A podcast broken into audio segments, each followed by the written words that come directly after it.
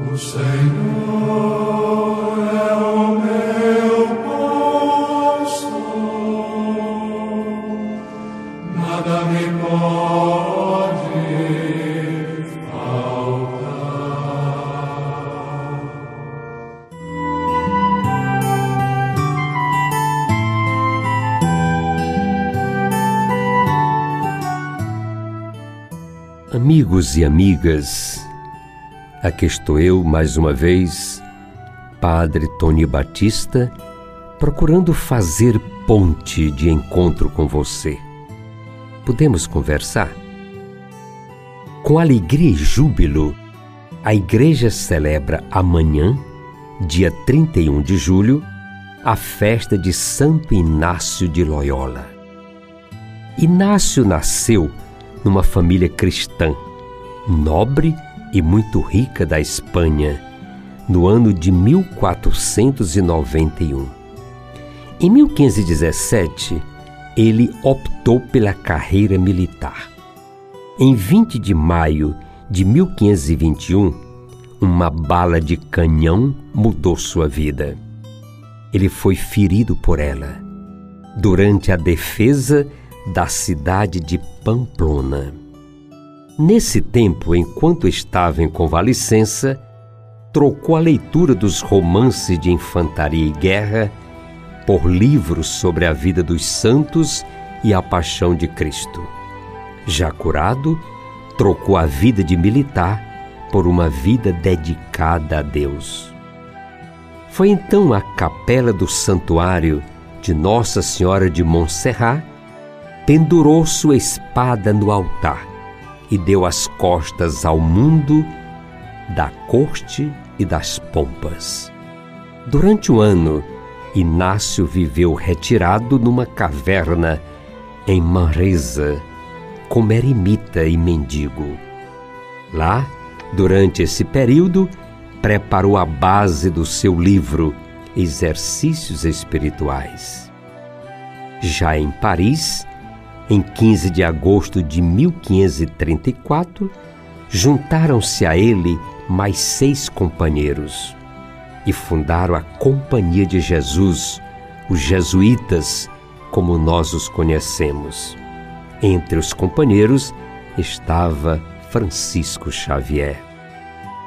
Três anos depois, o Papa Paulo III aprovou a nova ordem Inácio de Loyola foi escolhido para o cargo de superior geral.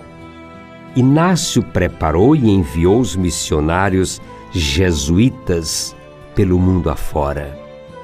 Muito debilitado, morreu no dia 31 de julho de 1556 em Roma, lá na Itália, e foi canonizado pelo Papa Gregório XV em 1622. Mateus nos traz o evangelho de hoje no capítulo 13. Tendo retornado a Nazaré, o povo não deu crédito a Jesus, apesar da sabedoria dele.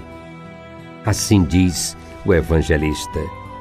Ele foi para sua própria cidade e se pôs a ensinar na sinagoga local de modo que ficaram admirados e diziam: De onde lhe vem essa sabedoria e esses milagres? Não é ele o filho do carpinteiro? Sua mãe não se chama Maria? E seus irmãos não são Tiago, José, Simão e Judas? E suas irmãs não estão todas conosco? De onde então lhe vem tudo isso? E mostravam-se chocados com ele.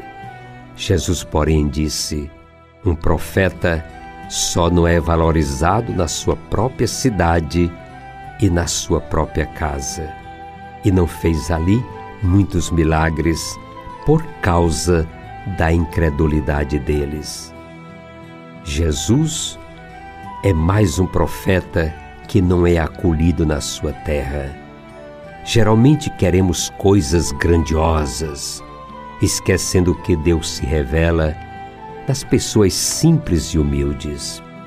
Os autossuficientes e orgulhosos não deixa espaço para a sabedoria divina.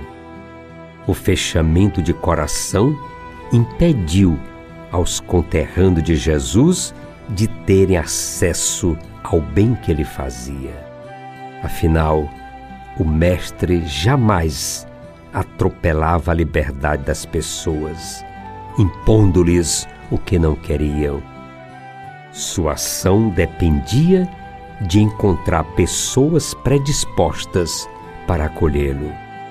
Senhor Jesus, dai-nos humildade para reconhecermos em tuas ações as ações do Pai em favor da humanidade. Santo Inácio de Loyola, rogai por nós. Queridos amigos e amigas, eu sou gratidão pela sua acolhida. Sigamos em frente. Caminhar é preciso.